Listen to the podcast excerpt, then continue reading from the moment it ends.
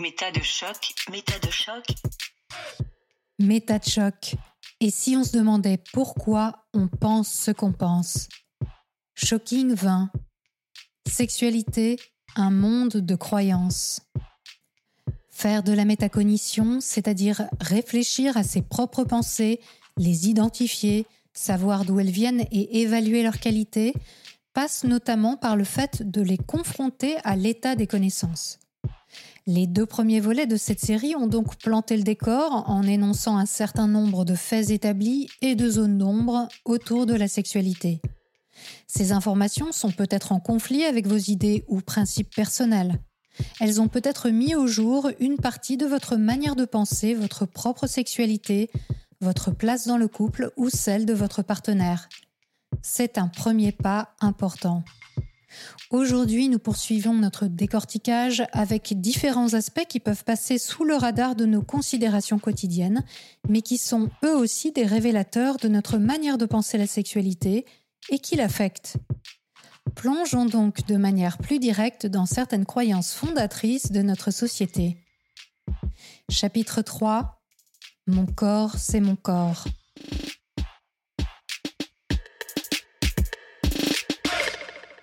Pour une IVG chirurgicale, très concrètement, il y a une partie du temps euh, consacré qui dépend en fait du temps administratif de l'endroit où on est. Hmm. Donc, euh, par exemple, euh, moi, ma dernière IVG, c'était en France, dans un service hospitalier. Pour X raisons, j'étais la dernière à passer, donc j'arrivais très tôt le matin, et puis je suis partie vers midi, un truc comme ça. D'accord. Une fois que l'IVG, l'aspiration a été faite, c'est un petit tube qu'on introduit par le vagin dans le col de l'utérus et donc dans l'utérus. Et puis, par des mouvements, le médecin va aller chercher un petit peu euh, partout dans la cavité utérine pour aspirer ce qu'il y a. Ça dure vraiment, vraiment pas longtemps. Hein. Ça dure 5 minutes, 15 minutes, je sais pas, dans ce Mhm. coin-là. Mhm. Et puis après, on reste un petit peu le temps d'observer que les saignements consécutifs à cette aspiration se résorbent, qu'il n'y a pas de problème de saignement, puisque après un avortement, comme à la fin de toute grossesse, il y a un petit risque de saignement abondant. Et ça, c'est quelque chose qui se surveille. Donc, on surveille un petit moment, ça va, ça saigne pas trop, ok, go. En sachant qu'effectivement, on va surveiller par la suite, on va dire aux personnes, ben, si jamais vous saignez beaucoup dans les jours qui viennent, euh, on indique souvent quelque chose de l'ordre de changer euh, toutes les 30 minutes de serviettes euh, extra absorbantes pendant plus de deux heures.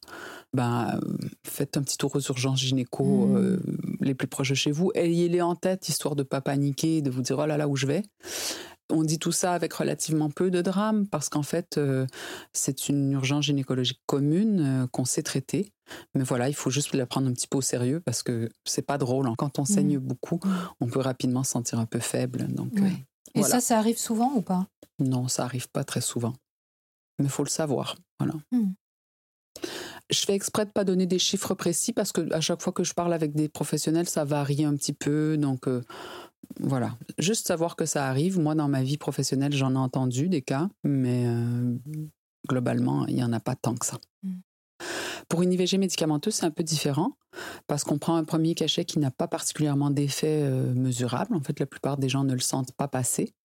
Et puis ensuite, on prend un cachet euh, qui, pour le coup, va provoquer des contractions et l'expulsion Mhm. de ce début de grossesse. euh. Et là, on parle de se mobiliser quand même une petite journée. Ouais. Avoir une petite journée devant soi, tranquille. Parce que à partir de quel moment exactement est-ce que les contractions vont commencer après la prise euh, du comprimé? On- Ça varie. Il y en a pour qui c'est 15 minutes après, c'est réglé très vite. Et il y en a pour qui ça prend quelques heures. Et ça peut être douloureux, ça, Ben ouais, voilà, mais c'est comme les toute euh, contractions. contraction de l'utérus, c'est un muscle assez puissant. Mhm. Et donc, quand il y va, pour certaines personnes, c'est vraiment douloureux. Pour d'autres, ça l'est pas tant. Donc, c'est super variable. Et c'est pour ça que ça fait partie de la bientraitance dans l'avortement. C'est vraiment de donner des antidouleurs euh, conséquents à prendre en fonction de ce qui vous prend comme douleur et éventuellement anticiper un peu que ça peut être très douloureux parce que les antidouleurs fonctionnent toujours un petit peu mieux quand on les a pris avant que quand on les prend pendant une très Mhm. grande douleur. Mhm. Donc voilà, l'idée c'est de se faire le plus de bien possible. On a, moi et pas mal de mes collègues, on a coutume de travailler la question de qu'est-ce qu'on fait pour se faire du bien. Et qu'on n'est pas obligé de souffrir Exactement. dans cette histoire. Et donc, j'ai dit plutôt qu'on fait beaucoup d'accueil collectif. On faisait un petit peu un tour de table. Vous avez prévu quoi? Ben, Moi, en fait, j'ai prévu tel truc. Euh, moi, j'ai prévu un autre. Et puis, on essaie de se renchérir un petit peu, quoi. Euh, pour les filles qui n'étaient pas de Paris, ben, de prévoir un, coup de fil à une bonne copine. Euh, parfois, certaines voyaient des amis débarquer. Mmh. Et puis, dans un des centres où j'ai travaillé, les personnes revenaient juste pour vérifier que tout s'était bien passé. C'était la pratique de la médecin du centre. Et donc, il y avait un échange entre les personnes qui avaient fait déjà leur avortement par voie médicamenteuse et mmh. les personnes qui s'apprêtaient à le faire. Mmh. Alors, on a eu des fous rires comme ça avec une fille, par exemple, qui nous avait dit que elle, l'endroit où elle était le mieux, c'était sur les toilettes parce qu'effectivement, quand on a le ventre qui travaille, on est souvent mieux naturellement assis sur les toilettes. Et donc, elle avait d'un côté son copain, de l'autre côté sa meilleure amie. Et ils se faisaient des blagues. Et voilà, ils ont passé comme ça, je ne sais pas combien de temps, euh, tous les trois dans, les toilettes. Sympa. Et ça dédramatisait un peu pour tout le monde. Mmh. Alors évidemment, il y a des personnes pour qui ça ne sera pas aussi rigolo parce que voilà, leur situation personnelle n'est pas telle. Et puis il y a des personnes qui vont pas euh, avoir le meilleur setup du monde. Hein. Il mmh. faut se le dire. Mais elles sont le maximum informées. Elles ont notre numéro de téléphone si jamais il y a un truc. Euh, mmh. Elles savent où se rendre si mmh. jamais elles se sentent pas bien. Voilà. Et toi-même, tu avais l'air de dire que donc les premiers avortements que tu as faits, ça s'est passé relativement simplement, psychologiquement. Tu voilà, tu étais prête à, le faire facilement. Ça a été moins le cas par la suite? Bon, personnellement, moi j'ai trouvé ça plus difficile une fois que j'avais des enfants, de me dire que j'avortais. Voilà, j'avais adoré être enceinte, j'avais adoré mettre au monde mes enfants. Je sais que ça peut avoir l'air fou pour plein de gens. Je ne dis pas du tout que ça doit être le cas pour tout le monde, mais moi, j'ai trouvé ça génial. Et donc, euh, ça a été vraiment une décision super rationnelle pour moi de dire, bon, ben, j'en fais pas plus parce qu'on n'a pas les conditions. Hmm. Je pense que ce qui a été le plus difficile, et ce que les études nous disent aussi, hein, sur euh, ce qui est le plus difficile quand on avorte, c'est de ne pas avoir de soutien autour de soi. Hmm. Et euh, moi, j'ai toujours eu de la chance autour de moi, par mes amis, d'avoir du soutien mais j'ai trouvé que hum, les paroles euh, des professionnels et les agissements de certains professionnels peuvent être super difficiles à vivre, en fait. Mmh. Dans mon cas, comme j'avais eu plusieurs avortements, une infirmière qui s'est permis de me dire que vraiment ça faisait beaucoup. J'ai eu envie de lui dire euh, de s'occuper de ses oignons. Voilà. Oui, il y a une sorte de culpabilisation hein, qui persiste. Euh, oui, puis je pense qu'on y, on y est très sensible parce qu'on le sait que dans notre société, c'est toujours quelque chose qui n'est pas tout à fait bien vu parce que la charge de la contraception, elle est à nous. Donc quand il y a une erreur, ben, quand il y a un problème, c'est à nous de le prendre parce que la sexualité des femmes c'est encore quelque chose d'un peu tabou. On est toujours un peu pris entre l'image de la maman et de la putain. Hein. Donc soit on n'a pas très envie et on est très pur, etc. Soit on a envie et dans ce cas-là, ben, on l'a bien cherché d'une certaine façon. Mmh. Et donc euh, il y a un truc qui fonctionne pas en fait. C'est la fameuse injonction contradictoire. Mmh tu dois avoir l'air bonne, mais tu dois avoir un petit peu de réticence quand même. Mmh. Et moi, ce que je disais beaucoup dans mes accueils, c'est euh, quand les personnes me disaient je, oh là là j'ai pas réfléchi que là là là là là j'en disais mais attendez un rapport sexuel où on serait en train de réfléchir en même temps pour moi en fait il y aurait un petit problème euh. enfin c'est le propre un peu de la chose de se laisser aller euh, et sans parler de toutes les situations où en fait la sexualité était un peu contrainte n'était pas tout à fait consentie euh. voilà où on n'avait pas eu l'opportunité de se poser les bonnes questions avant donc stop à la culpabilisation mais en mmh. même temps ben, je suis une personne dans la société qui est celle dans laquelle on vit. Et donc, moi aussi, j'ai vécu ça. Mmh. Et c'est une des raisons pour laquelle euh, cette espèce de sororité associative qu'on propose au, planning, elle est si importante. Mmh Qu'est-ce qui se passe quand on dépasse le délai? Quand une personne se présente à vous, adolescente ou plus tard, euh, mmh. n'ayant pas vraiment pris des mesures, et puis euh, euh, finalement se disant non, je ne veux pas de cet enfant, je ne veux pas de ce bébé, mmh. mais qu'elle dépasse ce cadre légal. Qu'est-ce qui se passe? Le problème en France, et je dirais même qu'il commence un peu avant la fin du cadre légal, c'est que ça devient assez compliqué au-delà de 12 semaines aménorées de bouquer un avortement. Hein. Si vous avez découvert votre grossesse un peu tard, si vous avez pris la décision d'avorter un peu tard par rapport au délai, hein, juste par rapport aux délais légaux, ça va commencer à devenir compliqué. Encore une fois, en région parisienne, en général, on arrive à débloquer un truc, mais la plupart euh, de nos études et puis d'études d'autres organisations montrent qu'en fait, au-delà de 12 semaines aménorées, sachant que le délai légal c'est 14, ça devient vraiment très compliqué de trouver un endroit. Hmm. Parce que? Bah Parce que déjà, il y a plusieurs rendez-vous. Mhm. Donc, euh, débloquer plusieurs rendez-vous tout en restant dans la limite légale des 14 semaines, euh, sachant que les hôpitaux fonctionnent à flux tendu de plus en plus pour des raisons économiques, ça devient un peu complexe. Et puis, ben, quand on découvre sa grossesse ou qu'on prend une décision un peu plus tard, ou quand, encore une fois, par le jeu des délais, on est arrivé au-delà parce qu'on n'a pas trouvé d'endroit où faire une échographie à temps, puis ensuite on est allé voir un médecin qui a éventuellement affirmé qu'il ne faisait pas ça, qu'ensuite bon, il y a eu une sorte d'errance jusqu'à trouver la bonne personne. On peut arriver au-delà des délais. L'option la plus simple, quoique très coûteuse, c'est d'aller à l'étranger. Mmh. Parce qu'il y a plusieurs pays d'Europe qui pratiquent les avortements bien au-delà de la limite française. Quand on est parisienne, le plus simple, c'est souvent de partir aux Pays-Bas, mais il y a aussi l'Espagne. Et puis en dernier recours, il y a le Royaume-Uni, mais c'est probablement l'endroit le plus cher. D'accord. Mmh. Et ça coûte euh, autour de 1000 euros, voire plus uniquement pour l'avortement. En plus, les frais de déplacement, etc.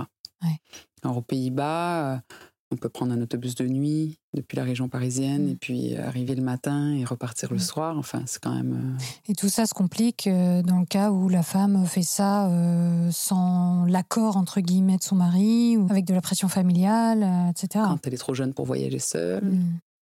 Quand elle n'a pas les moyens, parce que c'est vraiment beaucoup d'argent. Et dans ces cas-là, évidemment, c'est pas remboursé, ah puisque c'est parce que c'est à l'étranger. Comme acte, c'est pas prévu en France, donc mmh, c'est mmh. pas remboursable. Et tu parlais tout à l'heure de l'IMG, donc l'interruption médicale de mmh. grossesse, qui est donc sur décision du médecin. Est-ce que certains médecins peuvent euh, prendre cette décision-là euh, au-delà donc du délai et qui permettrait à certaines femmes d'avorter en France de manière légale? Oui, ça arrive, ça Ça arrive parce qu'il y a ce fameux critère de détresse euh, psychosociale, parce que finalement, la santé, globalement, c'est plus que simplement... Euh, voilà, comment ça se passe dans votre corps Est-ce que vous risquez quelque chose C'est aussi ben, ce qui se passe dans la tête. Ça peut avoir des conséquences très graves. Hein. Mmh. Donc, euh, oui, on obtient des interruptions médicales de grossesse pour des motifs psychosociaux. Le problème, c'est qu'en fait, c'est pas si facile à obtenir et les critères sont aléatoires. Ça va dépendre un peu des différentes équipes et de ce qu'elles se sentent en capacité de faire, pour quelles raisons. Donc, euh, ça donne des choses qui sont assez crève-cœur parce que, par exemple, euh, dans certains hôpitaux, en cas de viol, l'IMG est plus facilement obtenu. Mhm. Mais si vous n'avez pas envie de porter plainte pour le viol, mhm. eh vous n'avez ben, pas, de preuve, vous pas de preuve. Donc, est-ce mhm. qu'on prend votre parole ou est-ce qu'on la prend pas? Et quid d'une situation de détresse psychosociale euh, Certaines personnes vont avoir des jugements moraux, par exemple, euh, pour la personne en situation de prostitution, qui n'a pas de famille, qui n'a pas moyen d'assurer euh, sa subsistance autrement que par euh, cette activité-là, qui a éventuellement des contraintes, puisque une partie des personnes qu'on voit, elles sont encerclées hein, par des réseaux de traite qui sont pas nécessairement très très sympas, à qui elles doivent de l'argent. Ben, ces personnes-là, est-ce qu'elles peuvent obtenir une IMG pour détresse psychosociale, il nous est arrivé de les obtenir et puis d'autres fois non. Mmh. À quelques semaines d'intervalle. Donc, euh, enfin, là, on se retrouve vraiment dans une espèce d'aléa moral euh, complet et nous, on, plaide pour sortir de ça, pour euh, voilà, allonger les délais. en ce moment, il y a une proposition de loi qui est en navette là et dont on aimerait voir l'aboutissement qui propose de rallonger encore de deux semaines ce qui serait super. Mmh. Nous, on s'est emparé de ce véhicule-là, on est super en accord avec euh, euh, voilà, les députés qui le portent. Ça pourrait être encore plus, mais commençons par là. Mmh. Et alors, quelles sont les idées reçues des femmes au sujet de l'IVG Tu parlais donc euh, du côté un peu tabou, de la honte, du sentiment de culpabilité de ne pas mmh. avoir pris suffisamment bien sa contraception, d'avoir eu un accident, etc. Est-ce qu'il y a d'autres choses, des idées que les femmes ont sur elles-mêmes ou sur la pratique de l'IVG par exemple, il y a vraiment une forte peur de l'issue tragique. Donc, euh, l'hémorragie est très présente à l'esprit de certaines femmes. Donc, euh, elles ont peur de mourir en fait. Elles ont peur d'en mourir. Mmh. Ouais. Euh, l'infertilité aussi, perdre ses capacités de faire des enfants par la suite parce qu'on a avorté, c'est très très très très très commun. Est-ce que c'est le cas? Mais non, mais non. Le risque principal pour la fertilité, c'est plutôt les IST en fait. Donc les, ça n'a rien à voir. Infections, les infections C'est plutôt ça le risque. Non, non, l'avortement, pas du tout. Mais je pense que ça s'explique par deux façons. D'une part, les avortements à l'ancienne menaient souvent eh oui. à l'infertilité. Hmm. Donc je pense que c'est quelque chose qui existe dans notre imaginaire collectif, euh, qui se transmet par euh, les films, les histoires, etc. Et puis d'autre part, je pense qu'il y a vraiment cette idée qu'on sera puni. Et ça, c'est assez terrible. Et cette idée qu'on sera puni, elle se traduit aussi par l'idée de la douleur, avec des personnes qui refusent de prendre les antidouleurs, qui disent moi j'en prendrai pas parce que je veux sentir le truc, Ah ouais. euh, ça m'apprendra d'une certaine façon, ce que je trouve terrible en fait comme idée. D'où vraiment tout ce truc que j'ai toujours essayé de porter avec mes collègues, d'en faire un moment euh, agréable, quoi. Moi, je dis toujours, euh, achetez-vous le paquet de Haribo qui vous fait plaisir, quoi. Euh, regardez votre film doudou, faites-vous une journée tranquille, quoi, pour désamorcer ce côté un peu, je vais souffrir et je le mérite un peu. En parler autour de soi, ça a un peu la même fonction puisqu'il y a tellement de personnes qui l'ont fait. Eh oui. Alors évidemment, c'est pas une injonction. hein. Il y a plein de personnes qui me disaient ah non, j'en parlerai certainement pas autour de moi. Mais si on peut, quand on peut, pourquoi pas? Dans les idées reçues autour de l'avortement, euh, bah, que au-delà de un, euh, il y a un problème. Bon, moi, je le disais souvent, je ne suis pas l'exemple type. hein, je veux dire, euh, il y a des raisons euh, pour lesquelles j'ai fait plein d'avortements qui sont peut-être pas géniales, mais globalement, C'est quoi plein d'avortements? Moi, j'en ai fait quatre. Hmm. Donc trois, deux enfants et un. Hmm. Donc clairement, en fait, mes trois avortements m'ont pas empêché Hmm. De faire des gamins et même de retomber enceinte par la suite euh, pour une bête histoire de préservatif qui se trouvait trop loin, d'envie qui nous prenait alors même que c'est tellement rare d'avoir le temps, l'envie et tout. Quand on a des quand on a des petits enfants que Mm. Bon, moi, je donnais mon exemple et je sais bien que l'anecdote ne sert pas de preuve, euh, Mm. mais non, on le sait. Hein, on a toutes les études, tout le recul. Oui, on mettra bien sûr en, aucun- en ressources sur le site de MetaChoc, comme d'habitude, des liens qui vous permettent Voilà. justement d'aller euh, vérifier toutes ces données et qui existent. Voilà. Donc il y a cette idée-là qu'un avortement ça va, deux avortements bon, ça commence à aller mal. Mais non, mais en fait on peut toujours choisir quand c'est le bon moment Mm. pour soi. Et euh, c'est pas parce que c'est le troisième avortement qu'on doit se dire oh là là, mais maintenant, maintenant il faut absolument que je mène cette grossesse à terme. Non, non, il n'y a pas de raison. Mm. Peut-être aussi juste préciser qu'il y a des dispositifs qui permettent euh, l'anonymat pour euh, faire une IVG, Oui. qui s'appliquent euh, autant aux mineurs qu'aux majeurs Mhm. parce qu'il y a toutes sortes de raisons pour lesquelles on ne veut pas que ça apparaisse sur nos relevés de sécu. Mhm. Hum, donc voilà. D'accord. Et est-ce que tu dirais que globalement, aujourd'hui, l'IVG est en danger? Est-ce qu'il y a une tendance à une limitation des libertés euh, des femmes pour l'accès à l'IVG aujourd'hui? Que ce soit dans les lois ou dans la pratique, parce que moi j'ai souvent entendu dire oui, euh, on a effectivement des lois, mais euh, finalement quand il s'agit vraiment Hum, de demander une IVG, c'est un Mm. peu le parcours du combattant quelquefois. mhm. On a eu un vrai problème sur les 15 dernières années sur les services hospitaliers.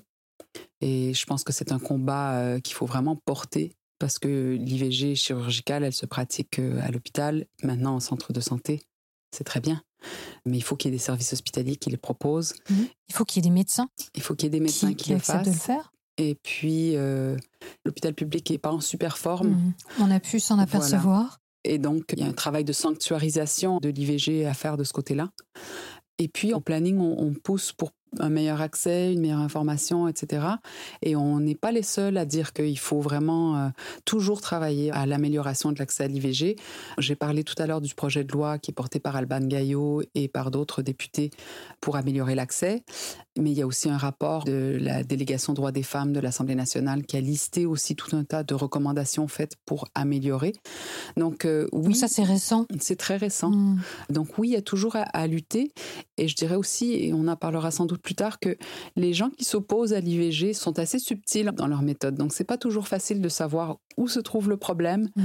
Mais en tout cas, nous, on constate qu'il y a des personnes qui n'y arrivent pas ou qui arrivent à un prix assez euh, compliqué. Et pour nous, c'est essentiel que les personnes aient accès facilement, simplement, et avec le moins possible de complications administratives, euh, etc. Et les associations tiennent à jour une liste des praticiens qui euh, proposent l'IVG, Oui, à voilà. laquelle on peut se référer, Ouais, donc assez nous, En fait, simplement. on a, on a le numéro vert national qui fonctionne très bien pour ça. C'est le 0800 08 11 11. On tient un annuaire. euh, Il y a aussi euh, d'autres organisations qui ont des annuaires qui sont en ligne. Donc, il y a vraiment moyen de trouver. Donc globalement, actuellement, la situation est plutôt positive et va vers un- une démocratisation, une simplification de ces démarches? Je dirais pas que la situation est plutôt positifs. Il y a des aspects super positifs en France, euh, Mhm. comme notamment la prise en charge à 100%. Mhm, euh, voilà. mhm. Il y a d'autres aspects moins bien. Je parlais des délais qui sont un peu courteaux en France, euh, et puis la situation des personnes dans les déserts médicaux qui est vraiment problématique. Et, on ne parle pas que de ruralité, évidemment. hein. La grande banlieue ici en région parisienne, par certaines banlieues très proches de Paris, sont très très mal desservies. Donc voilà, là en fait on a toujours un problème. Puis on a vu qu'on pouvait faire mieux pour l'accès. On a maintenant l'allongement pour l'IVG médicamenteuse passé à neuf semaines en ville, donc à l'extérieur de l'hôpital. Donc ça c'est super. Mais on a aussi euh, expérimenté la téléconsultation pendant la période Ouais, Covid ouais. et euh, cette mesure-là n'a pas été reconduite et Mhm. ben, ça serait super en fait. Mhm. La téléconsultation pour l'IVG, ça permettrait vraiment à plusieurs personnes de simplifier leur parcours. Ça fait partie de nos nombreuses revendications sur le thème, évidemment. Oui, le confinement a permis un certain assouplissement, un rallongement des délais, etc. Ben, on s'est rendu compte pendant le confinement qu'on pouvait faire mieux en termes d'accès, Mhm. que c'était super important. Le planning a fait une grosse campagne pour rappeler que l'IVG était toujours possible, que c'était parmi Mhm. les soins prioritaires Ouais. et que ça constitue un, un soin d'urgence.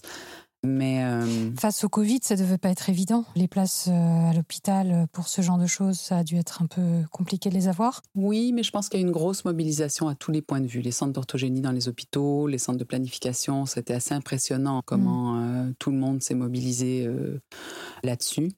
Et on a obtenu des choses vraiment intéressantes, énormément de bonne volonté. Maintenant, la question, c'est de dire, ben voilà, si on est capable de le faire pendant la période Covid, est-ce qu'on peut pas continuer?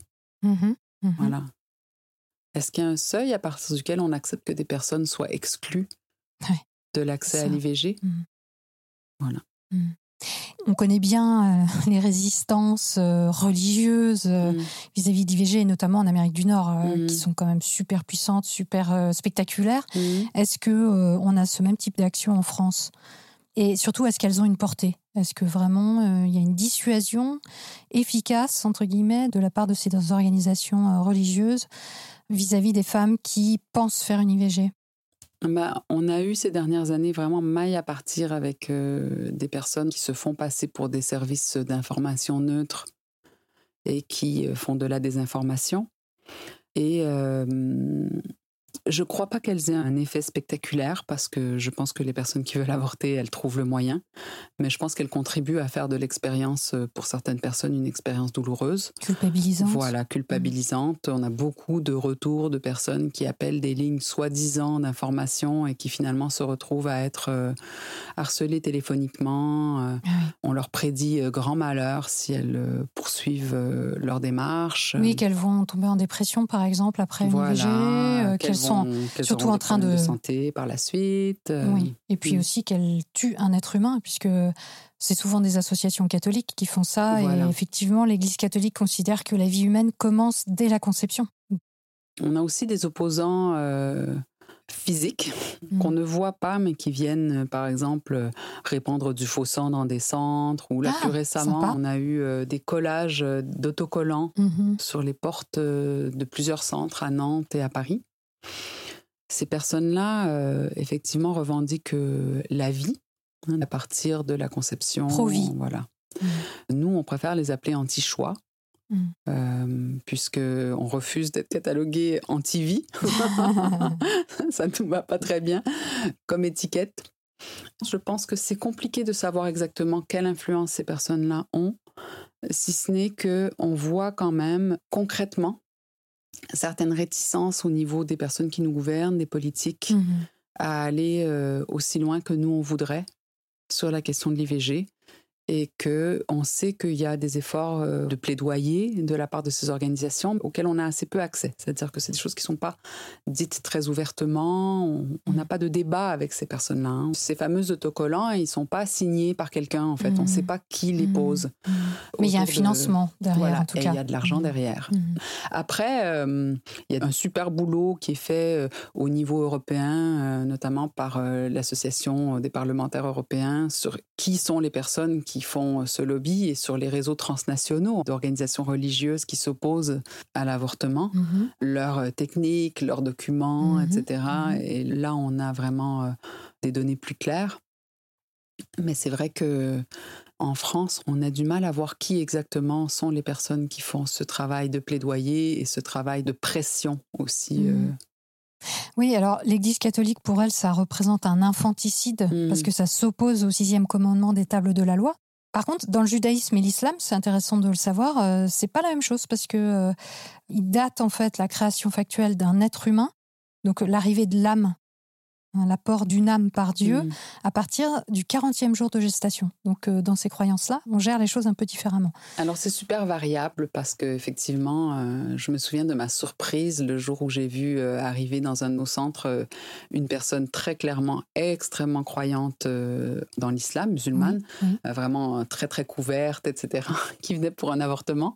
Et on a eu toute une discussion. Ouais. Elle m'a expliqué qu'elle avait consulté plusieurs imams et qu'elle était vraiment complètement dans les clous. C'était une fille qui venait de se marier, qui avait envie de poursuivre ses études un peu avant de faire des enfants. Voilà, rien de plus classique, quoi. Simplement, voilà, sa tenue m'a Mhm. m'a un peu étonnée.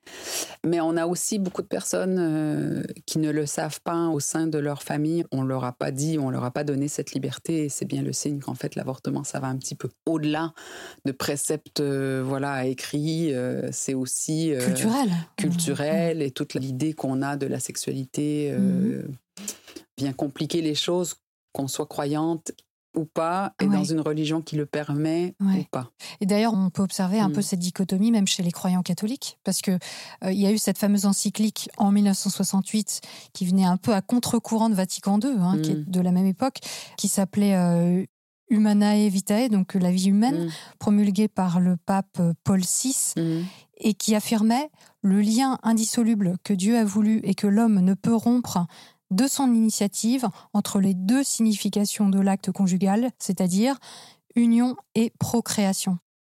Donc euh, ça a vraiment mis un pavé dans la mare, mais en même temps, alors que ça venait du pape, il y a énormément de catholiques qui se retrouvent pas du tout dans ces mots-là. Et, et pourtant, en plus, ça a été reconfirmé en 2008 euh, à l'occasion du 40e anniversaire de cette fameuse encyclique par le pape Benoît XVI, qui réitère la condamnation même de la contraception. Donc euh, finalement, c'est pas si clair que ça. Mais quand tu as reçu des personnes euh, Mm. au planning, qu'est-ce que tu as pu observer justement des croyances, de l'impact des croyances parmi les personnes qui venaient, que ce soit sur l'IVG, la contraception ou toute autre chose? Mm. Ben, ce qu'on observe, c'est que les personnes, elles négocient. Elles négocient entre leurs euh, circonstances personnelles, l'amour qu'elles portent à leur famille et le respect qu'elles ont des croyances euh, familiales ou personnelles. Et c'est une négociation. Oui. Hein, C'est pas un truc euh, tranché, noir ou blanc. Bah ça, c'est déjà plutôt Voilà. positif. Ça, c'est plutôt positif. Il m'est arrivé une seule fois de voir quelqu'un vraiment en grande peine sur un choix d'avortement parce que, adhérant à la lettre, à la parole catholique, euh, Mm. même du pape actuel, hein, euh, Mhm. et là, pour le coup, euh, je ne sais pas ce qu'il est advenu d'elle, mais ça m'a hanté un certain temps, je dois Mhm. dire. Mhm. Euh, Parce que c'était vraiment, pour le coup, la négociation entre ces circonstances personnelles qui était très, très, très, très, très, très, très, très, très, très, très difficile. Et une grossesse, euh, elle n'arrivait pas à trancher et je voyais pas très bien comment elle s'en tirerait. Mais la plupart des gens négocient et en fait, euh, cette négociation, euh, elle peut donner lieu dans nos accueils en groupe, par exemple, à des trucs assez émouvants ou par exemple à une croyante juive qui parle avec une croyante musulmane et qui Mhm. disent bon voilà, nous on est toutes les deux là pour cet avortement. c'est pas facile pour nous. dans nos familles, c'est pas quelque chose dont on peut nécessairement parler, mais elles se retrouvent et elles se soutiennent. Mm. Mais les croyances, effectivement, on les écoute et on n'a pas grand-chose à en dire, hein, Mm. si ce n'est que là où elles se traduisent éventuellement dans des fausses croyances sur la biologie Oui. ou sur les conséquences, on peut dire que voilà, ne Mm. vous inquiétez pas, là pour le coup, euh, ça ira. Il y a la fameuse question de la virginité aussi qui vient jouer un petit peu dans tous les thèmes qu'on aborde, hein. mais pour les personnes qui sont euh, croyantes euh, en particulier, bien que malheureusement la question de la virginité euh, déborde largement Oh oui, c'est clair. des croyances monothéistes. Oui, et Mm. comme tu le disais, ces associations, par exemple catholiques, Mm. elles diffusent des informations qui sont fausses. Donc, qui vont à l'encontre de tout ce qu'on s'est dit depuis le début de cette émission. Mm. Et ça, c'est super important de rétablir les connaissances telles qu'elles sont et, Ouais. et pas. euh, Après, moi, je pense que ça doit être compliqué pour quelqu'un qui est très croyant et qui nous écouterait. Je ne sais pas si ça existe, hein, voilà. Si, bien sûr, il y a des Euh, croyants ce qui est écoutent c'est que ce qui est compliqué, c'est que je sais que c'est ce que disent aussi les organisations qui s'opposent à nous, c'est que nous on donne pas le choix et qu'on donne des fausses informations. Mm. Et donc, qui croire? Alors, qui croire? Ben, Moi, je vous promets qu'on fait vraiment gaffe à donner les meilleures informations qui soient et que si effectivement il y a quelque chose qui est souvent dit sur le planning par les opposantes et opposants au planning qui est qu'on banaliserait l'avortement, on banalise quand c'est banal et on écoute quand c'est pas banal, bien sûr. Mmh. Enfin, les gens font comme ils peuvent et simplement on va pas rajouter à une éventuelle euh, angoisse personnelle des angoisses sur la santé qui n'ont pas lieu d'être, par exemple, ou des angoisses sur le déroulement qui n'ont pas lieu d'être. Mmh. Et d'ailleurs, euh, ces croyances-là, elles sont pas que liées euh, à la religion. On disait c'est lié à mm. la culture aussi, mais mm. par exemple, moi qui parle beaucoup euh, du New Age, des croyances mm. New Age, de la spiritualité contemporaine, je parlais récemment dans une émission des Tentes Rouges, ces fameux rassemblements, ces cercles de sororité où les femmes échangent entre elles. Et là, il y a énormément de fausses informations qui circulent. Mm-hmm. Donc là encore, je pense que voilà, c'est important de se renseigner et, et d'aller voir les sources. En tout cas, de ne pas mélanger spiritualité religion et mm. fait avéré. Et là, on touche au médical beaucoup mm. hein, dans vos mm. activités au planning. Donc, euh, ça me semble vraiment important de dissocier les deux. Quoi. Parce que sinon, on peut vraiment partir sur des idées fausses qui peuvent être préjudiciables. Ça peut nous amener à prendre de mauvaises décisions pour soi, mm-hmm. voire de se mettre en danger. Oui, complètement. Et ça, tu rencontres aussi euh, des personnes euh, qui ont des croyances spirituelles comme ça ben, C'est-à-dire que là où on a senti le New Age un peu passer, c'est sur la question de la pilule contraceptive. Mm. Moins sur l'IVG. Euh, sur la pilule contraceptive, il y a vraiment quelque chose euh, de l'ordre de freiner l'ordre naturel de son corps, etc. Euh, moi, ce que j'ai observé, par exemple, chez les personnes qui vont plus du côté du New Age, etc., c'est qu'il y a une tendance à aller plutôt vers les méthodes d'observation du corps. La seule chose sur laquelle je vais dire un truc horrible, mais je rejoins un peu Elisabeth Badinter euh, qui a écrit sur ces questions-là d'un point de vue féministe euh, très à l'ancienne, mais qui a juste fait une mise en garde que j'ai trouvée intéressante, c'est faire gaffe au boulot que ça nous demande en fait. quand on souhaite, euh, par exemple, faire uniquement de l'observation corporelle, ben, ça demande beaucoup de travail. Hein. Ça demande de prendre sa température tous les matins, ça demande d'observer sa glaire et ça demande une maîtrise qu'on peut souhaiter avoir. Hein. J'ai vraiment rien du tout contre, mais ça prend beaucoup d'énergie. Et euh, on peut légitimement avoir envie de mettre cette énergie-là ailleurs. Et on peut euh, trouver d'autres solutions éventuellement. Voilà, juste faire gaffe à ça. Et je pense que c'est quelque chose que tu as pu aussi euh, voir avec Béatrice Caméraire quand vous avez parlé d'éducation bienveillante. Hein. Il y a plein de choses qui sont super, mais il y a un moment, en fait, quand on s'épuise à essayer de toujours faire du mieux qu'on peut, etc., il y a un moment, il faut aussi replacer les choses dans son économie personnelle, euh, on peut avoir envie de plus de simplicité. Voilà. Et c'est horrible alors de citer Elisabeth Badinter? Euh, Elisabeth Badinter, elle s'est vraiment positionnée contre euh, l'espèce d'entrée de l'écologie et de la bienveillance dans la pensée de la parentalité d'une façon extrêmement caricaturale. Hmm. Moi, j'étais une jeune mère à l'époque où elle a fait ça. Et c'était pas super agréable de se prendre ces pontifications, euh, d'autant plus que les intentions des personnes qui allaitaient longtemps ou qui euh, lavaient les couches de leur bébé étaient franchement de très très bonnes intentions. Elle, elle s'y opposait. Elle s'y opposait et elle en faisait un truc. Euh, que des petites influences psychanalytiques un peu dégueu, du genre le bébé qui mange la mère, des trucs comme ça. Mmh. Franchement, on s'en serait passé. Et en plus, ce qui est dommage, je trouve, c'est qu'il fallait vraiment une solide dose de bonne volonté pour entendre un message derrière qui n'était pas inintéressant. Mais Elisabeth Badinter, moi je recommande la lecture d'un portrait qui est sorti dans Le Monde et qui montre bien qu'en fait euh, ces sources euh, sont scientifiquement pas très solides et qu'il faut faire attention à ce qu'elle avance. Et quel est l'impact des croyances euh, sur les personnes qui présentent euh, des signes de violence conjugale? Soit qu'elles viennent spontanément vous en parler, soit que vous les mmh. détectez chez elles? Alors, déjà, en fait, je pense que c'est important de dire qu'au planning, on peut parler des questions de violence de façon très naturelle sur à peu près n'importe quel accueil. Quand on regarde la première intention des personnes qui viennent chez nous, c'est pas très souvent les violences, mmh. mais en fait, euh, on en parle parce que c'est une réalité de la vie des femmes. Donc euh, on en parle en dédramatisant un peu le fait que si vous voulez l'aborder, vous pouvez. C'est d'abord un enfermement mental, les violences conjugales. Et dans toute euh, violence, va d'abord installer des croyances dans la tête des personnes qu'elles ne peuvent pas se fier en fait à ce qu'elles ressentent, qu'elles valent moins qu'eux, qu'elles méritent ce qu'elles ont Puis cet enfermement, il passe par le fait de mettre à distance les personnes qui peuvent remettre en cause ces croyances-là. Mm. Donc, euh, un isolement de la famille, des amis. Je m'entends pas bien avec eux, donc faut pas les voir. euh, tiens, on va déménager pour mon travail à des centaines de kilomètres. euh, et puis, si tu arrêtais de travailler, tu sais, pour les enfants, ça serait super. Et donc, la vie se referme sur la personne. Oui, Euh, rappelons quand même que la violence conjugale, Mm. c'est justement spécifiquement dans sa définition la domination d'une personne Mm. sur une autre. Mm. Donc la violence conjugale peut être exercée d'un homme sur une femme le plus souvent, en tout cas pour les actes physiques violents, mais également d'une femme sur un homme, et, ça on l'observe aussi dans les violences psychologiques, comme tu le décris, Mhm. d'enfermement Mhm. et de contrôle de la personne, à bien dissocier des conflits conjugaux euh, qui Mhm. peuvent amener aussi à des actes violents et graves, mais qui ne sont pas de l'ordre de la domination, où les deux personnes peuvent être sur un terrain d'égalité. Et effectivement, cette euh, question psychologique de domination, c'est ça qui est en fait le cœur de la oui, violence c'est ça là où je conjugale. te reprendrais, c'est qu'en fait, toute forme de violence conjugale est d'abord une violence psychologique. Voilà. Donc l'idée que les femmes exerceraient la violence psychologique et les hommes la violence physique, non. En fait, toute forme de violence conjugale, c'est une violence psychologique d'abord et avant tout. Mm. Et parce qu'on vit dans une société où on déprécie en tant que groupe les femmes et qu'on apprend aux hommes que globalement leur valeur vient du fait de euh, dominer, Mhm.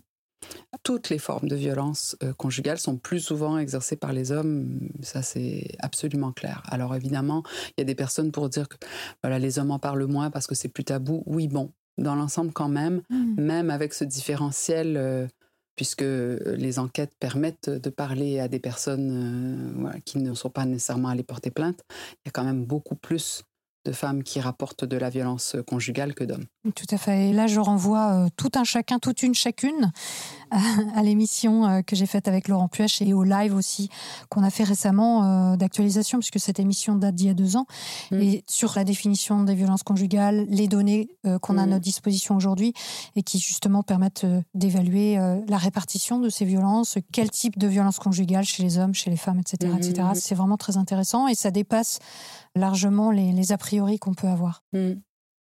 Donc on va toujours euh, placer un peu cette question-là hein, des violences en disant voilà, on peut en parler si c'est un sujet qui vous concerne ou dont vous avez envie de parler.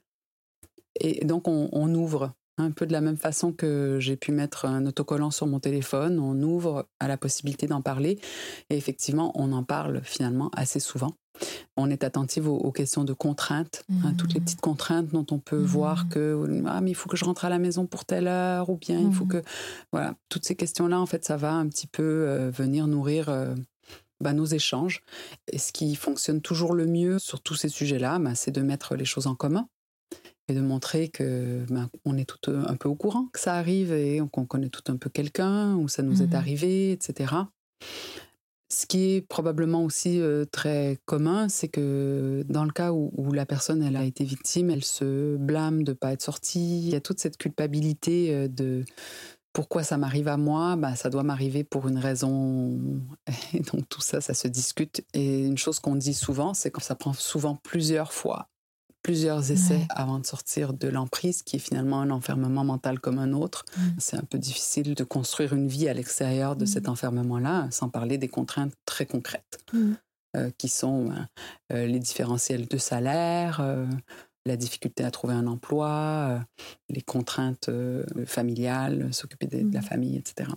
Oui, l'emprise mentale fait que euh, on intériorise cette violence, Mm. on l'accepte, on la, même on la rationalise, c'est-à-dire on, on lui donne euh, de bonnes raisons d'exister, etc., etc. Et ça peut paraître vu de l'extérieur euh, simple, hein, Mm. de dire bah, si ton mari te bat ou si ton mari Mm. t'empêche de circuler librement, tu n'as qu'à le quitter. En réalité, même outre les questions matérielles, l'emprise mentale fait que on perd à un moment donné la capacité à se poser les bonnes questions et, à, et à prendre des décisions qui peuvent assurer notre survie psychique et physique. Mhm. Ça, il faut pas le sous-estimer. On n'est pas nécessairement l'association spécialisée du département où on est. On travaille avec énormément d'associations partenaires. Mais Avec des a- assistantes sociales aussi. Avec des euh, assistantes sociales, avec euh, les services de justice éventuellement. Mais ce qu'on a, c'est vraiment cette espèce de capacité d'en parler avec euh, la toute venante, le tout venant. On n'a pas besoin d'avoir identifié ça comme étant un problème chez nous pour en parler. mm. Parce que voilà, la question sera amenée, sera abordée. Ben, Aujourd'hui, on sait que la bonne pratique chez les sages-femmes et les médecins, c'est toujours de poser la question puisque ça a un impact très important sur la santé. Donc évidemment, chez nous, les médecins le font. C'est-à-dire, ils posent clairement la question est-ce que vous êtes victime de violence? Est-ce qu'à un moment dans votre vie, vous avez été victime de violence mmh. de la part d'un partenaire ou de la part d'un membre de votre famille? Ça, mmh. c'est la bonne pratique euh, mmh. prônée aujourd'hui par la mission interministérielle euh, sur la prévention des violences. Il y a des endroits où c'est fait plus qu'ailleurs, mais euh, au planning familial, pour le coup, c'est vraiment quelque chose qu'on va faire. Il y a une, un thème qui est extrêmement exploré ces temps-ci par les mouvements féministes, c'est l'excision. Comment ça se passe au planning? Comment les femmes sont-elles accueillies? Est-ce que c'est vraiment quelque chose sur lequel vous êtes attentive ou est-ce que vous attendez que les personnes vous en parlent? Comment ça se passe? L'excision, c'est un sujet auquel moi j'ai été confrontée en premier parce que à l'association de Paris, des personnes venaient pour avoir des certificats qui montraient qu'elles avaient été victimes d'excision et que leur enfant de sexe féminin n'avait pas été excisé. Et tout ça se faisait dans le cadre d'une demande d'asile en France. Donc l'idée, c'était qu'on pouvait renforcer notre demande d'asile en disant que ça protégerait notre enfant. On reprenait un peu la balle au bon pour permettre ben, de pouvoir parler aussi, d'orienter les personnes, de donner plus d'informations sur le droit. Et euh, la démarche a été changée et c'est à d'autres personnes de s'occuper de ce fameux certificat. Mais ce que j'ai retenu euh, de toute cette histoire, c'est l'énorme variété en fait des expériences euh, des femmes qui ont été victimes d'excision. Oui, sachant qu'en plus des excisions, il y en a de différentes sortes, plus ou moins graves d'un point de vue médical et qui peuvent plus ou moins entraîner la mort dans la pratique. Mm. Ça va de l'ablation des mm. lèvres euh, à carrément euh, l'extraction du clitoris, etc., mm. etc. Donc Et puis c'est très différent aussi en fonction de c'est fait à quel âge, quelle expérience on a eue euh, de l'acte lui-même, etc. Mais euh, tout ça pour dire que ce qu'on a en France qui est pas mal, en fait, c'est quand même pas mal de centres qui permettent d'aider les femmes à vivre avec ce qu'elles ont. Il y a un effort de plus en plus important de la part des femmes elles-mêmes qui ont été victimes euh, d'excision, d'être entendues dans le sens de euh, aidez-moi à vivre ma vie aujourd'hui mmh. avec ce que j'ai vécu.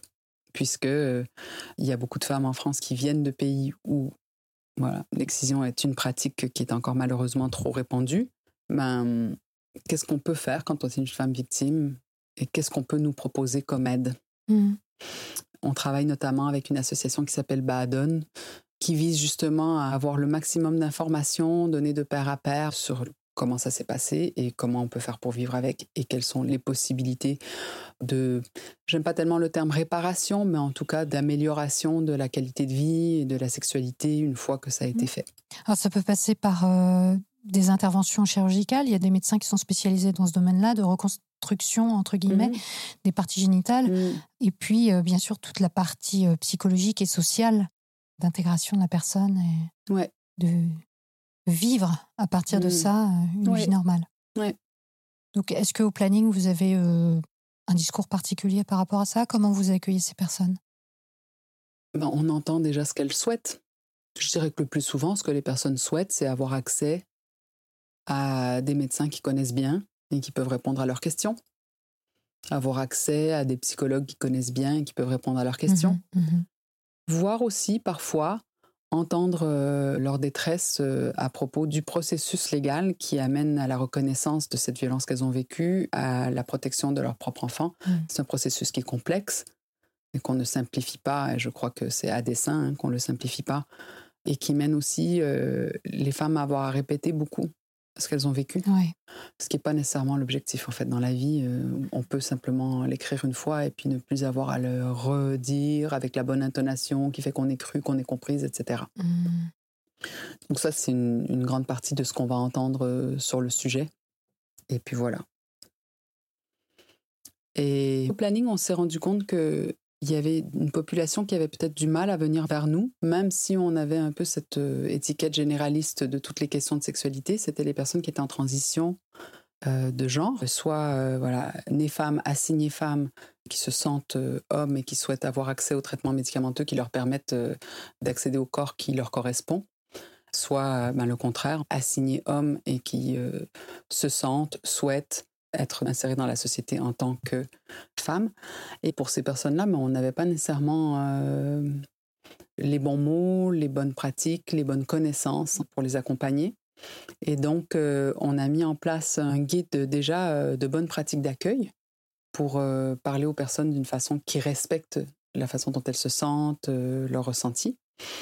Et il y a des associations qui sont aussi en train d'aller plus loin avec une activité médicale mmh qui permet à certaines personnes de venir et vraiment d'avoir les consultations nécessaires, les traitements nécessaires pour amorcer une transition, c'est-à-dire avoir accès aux médicaments, aux hormones qui permettent de changer le corps et donc d'accéder à leurs souhaits, d'aller vers un changement physique, éventuellement d'état civil également.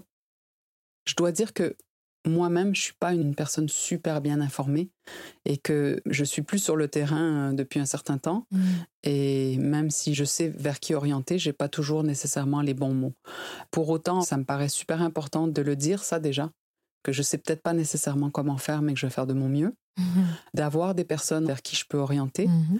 Et puis de dire aussi, peut-être aujourd'hui, puisque je parle quand même aussi au nom du planning, que le planning euh, se positionne pour l'autodétermination des personnes puisqu'aujourd'hui, pour énormément de personnes en voie de transition, de personnes trans, il faut un examen psychiatrique, un suivi mmh. psychiatrique pour mmh. obtenir le précieux sésame du changement d'état civil. Nous, on dit, ben non, en fait, si la personne, elle le demande, elle a droit à l'accompagnement respectueux de sa demande et elle n'a pas besoin d'une attestation euh, de la part d'une personne euh, qui évaluerait sa santé mentale. Mmh en fait, les personnes, si je comprends bien par rapport à ce que tu dis, viennent plutôt vers vous une fois qu'elles ont pris leur décision ou qu'elles sont relativement claires dans le, chemin qu'elles veulent faire euh, pour cette transition Ou est-ce que vous avez aussi des personnes qui viennent à vous pour en parler, pour échanger? Dans mon expérience à moi, parce que j'ai pas travaillé dans des associations qui étaient identifiées comme étant un lieu ressource, malheureusement. Hein, donc c'était un peu compliqué, je pense, de savoir qu'on pouvait venir nous voir. Mais en tout cas, dans mon expérience, les personnes qui venaient nous voir étaient des personnes assez jeunes, qui avait déjà en tête que c'était une, quelque chose qui est une réalité pour elle. Par exemple, j'ai à l'esprit euh, une personne, euh, voilà, toute jeunette qui était venue avec euh, sa meilleure amie et elle était une femme trans, mais elle n'avait pas encore pris le chemin d'aller voir une médecin pour avoir accès aux hormones. Elle n'avait pas, je pense, parlé à ses parents. Enfin, il y avait tout un, mmh un travail à faire. Donc, euh, nous, on avait les bons contacts d'associations euh, où elle pouvait aller voir. On a cherché un peu pour voir des médecins friendly euh, sur une liste qu'on connaît et que beaucoup de personnes connaissent, qui est Ginenco, qui permet, par un système de tag très simple, d'orienter.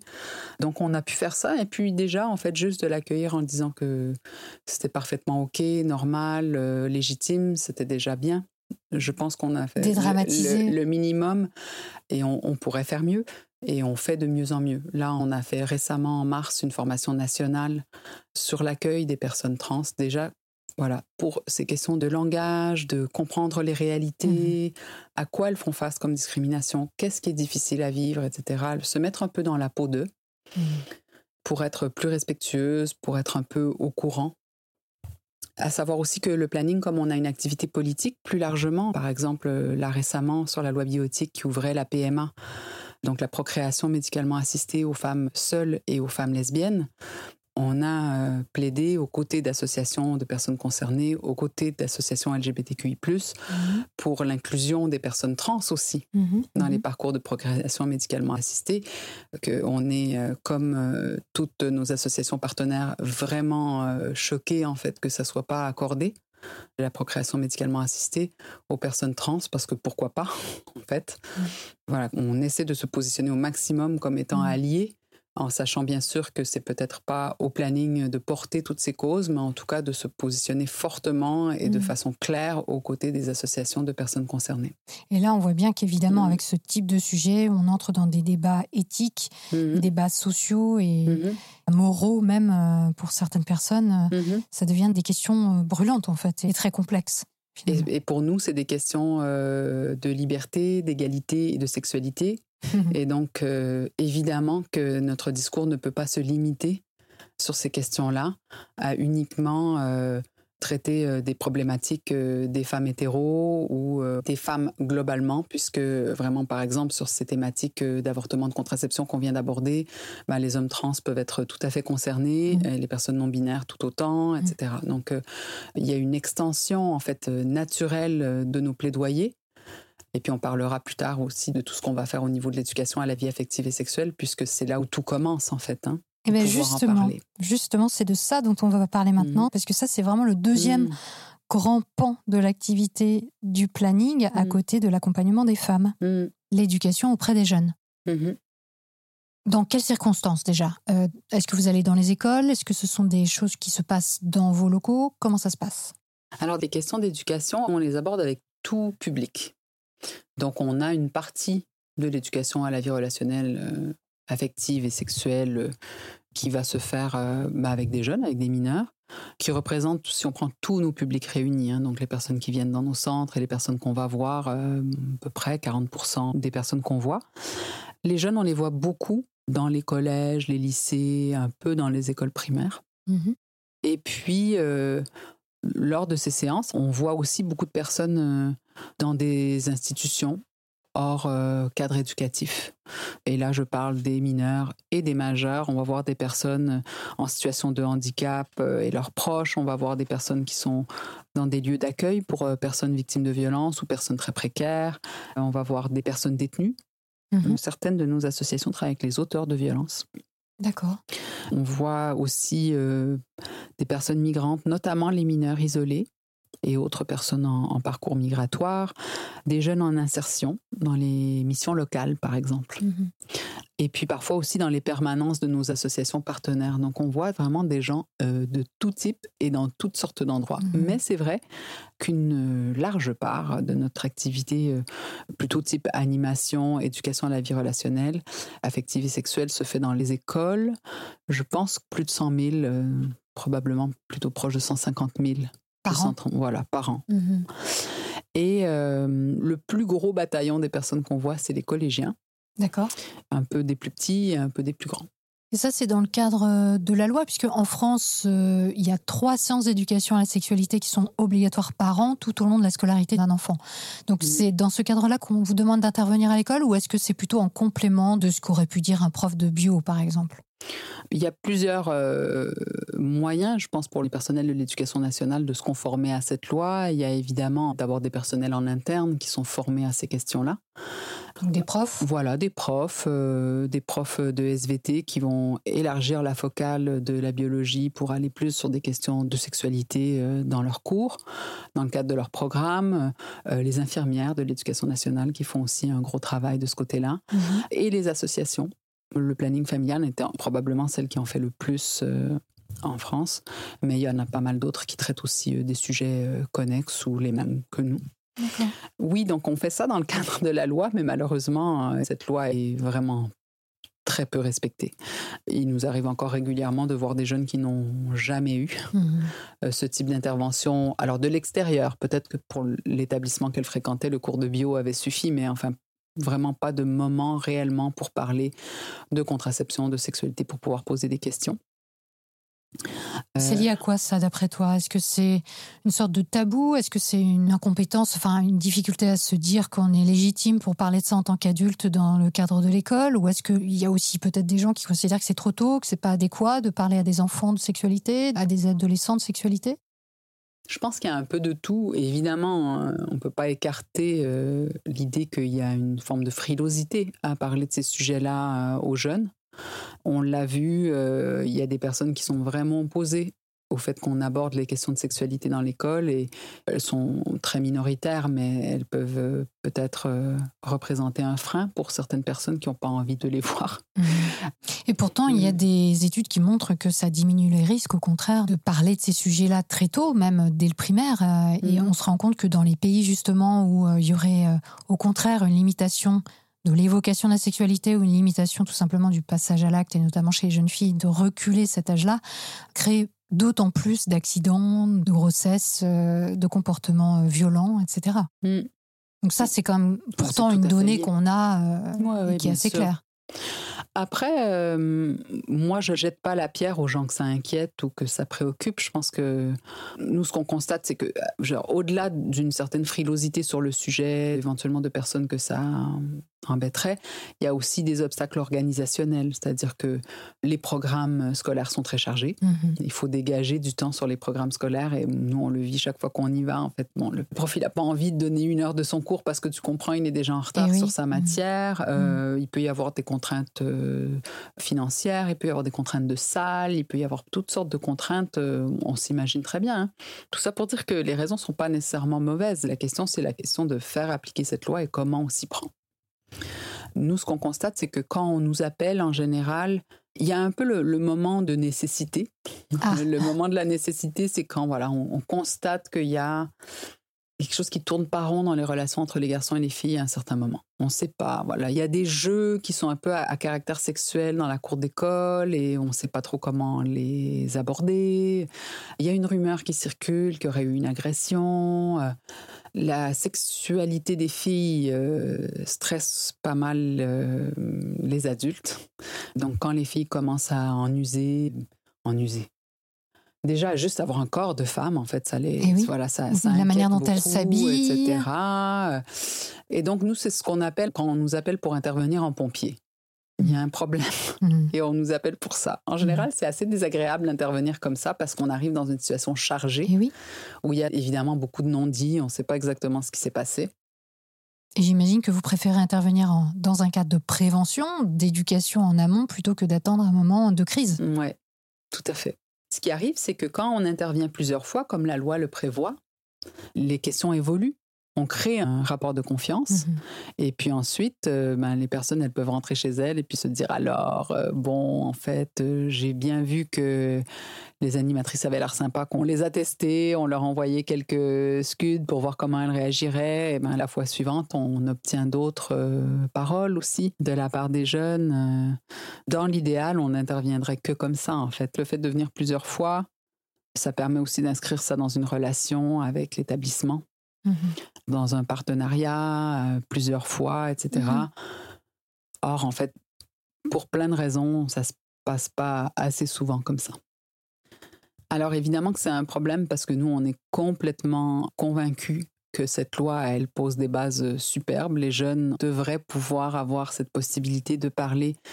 Quand je parle d'éducation à la sexualité, j'aime bien l'allonger en disant vie affective, relationnelle et sexuelle parce que je pense que si je vous dis que l'éducation à la sexualité est obligatoire en maternelle, vous allez me dire mais de quoi vous parlez avec mon enfant? Alors que quand on parle vie affective, relationnelle et Mhm. sexuelle, ben on voit bien que le spectre est beaucoup plus large. hein. On n'a pas euh, les mêmes discours, on parle pas des mêmes choses avec les tout petits qu'on parle avec les grands, etc. Mais c'est super utile d'avoir ce dialogue-là, à la fois avec les jeunes, mais aussi avec leurs établissements.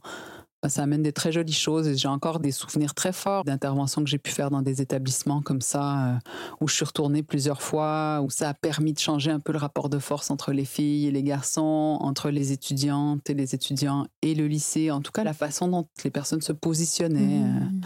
Et d'ailleurs, euh, une de ces expériences qui était très jolie, qui était dans un lycée où, pour le coup, c'est pas l'équipe éducative qui m'a demandé de venir, c'est les lycéennes, a donné lieu à plusieurs séances comme ça, en non-mixité puis en mixité.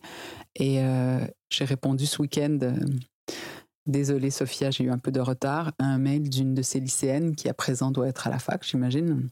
Je pense qu'elle me parlait de son master. Voilà, on s'est marqué euh, les unes les autres. Mhm, euh, mhm.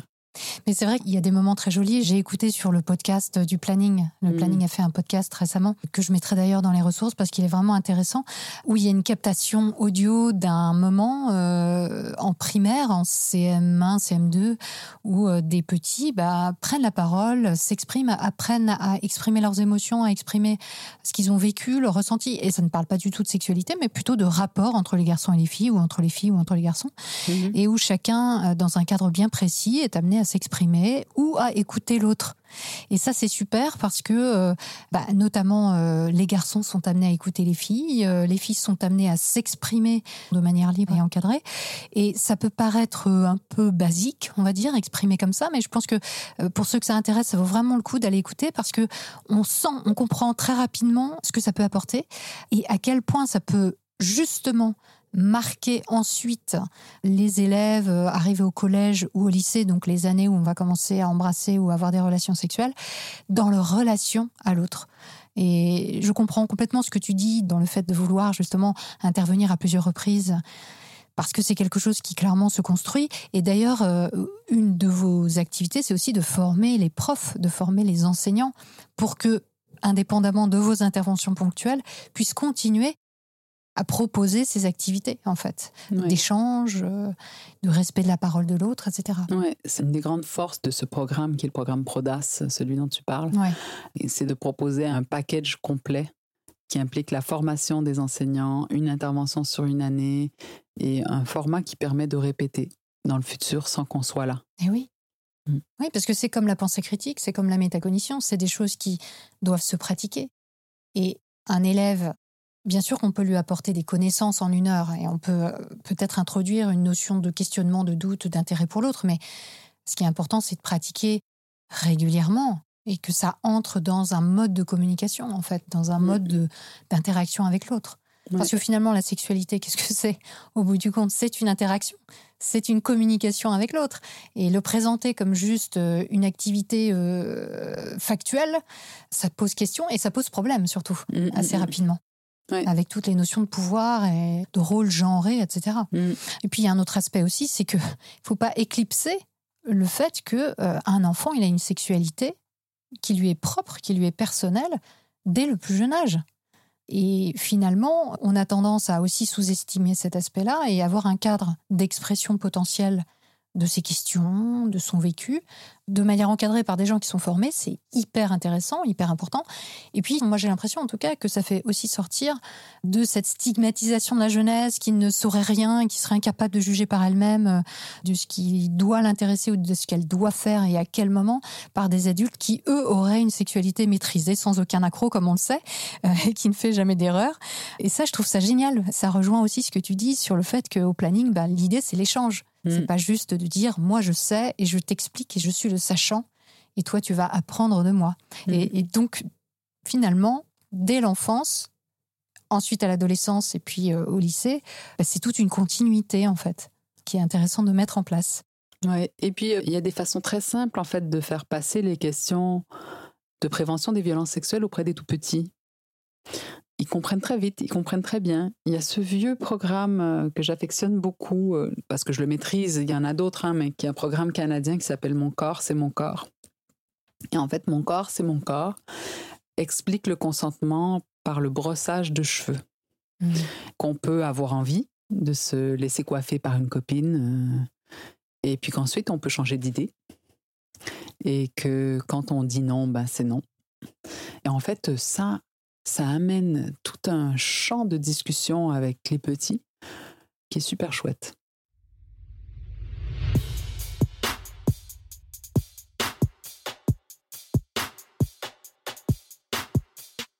C'est le moment de mettre un pouce, un cœur ou une myriade d'étoiles sur votre appli de podcast.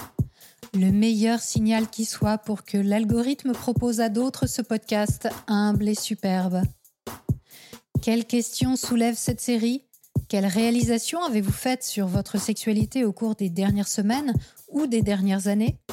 Je serai heureuse de vous lire en commentaire, donc n'hésitez pas à rejoindre la conversation sur les réseaux sociaux Facebook, Twitter, Instagram, LinkedIn, YouTube ou PeerTube.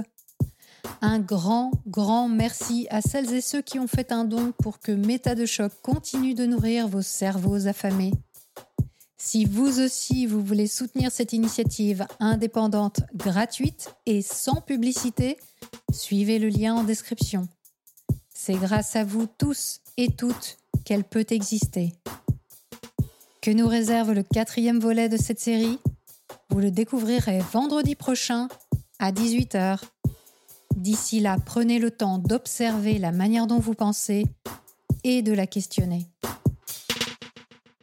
Vous n'imaginez pas ce que vous pensez.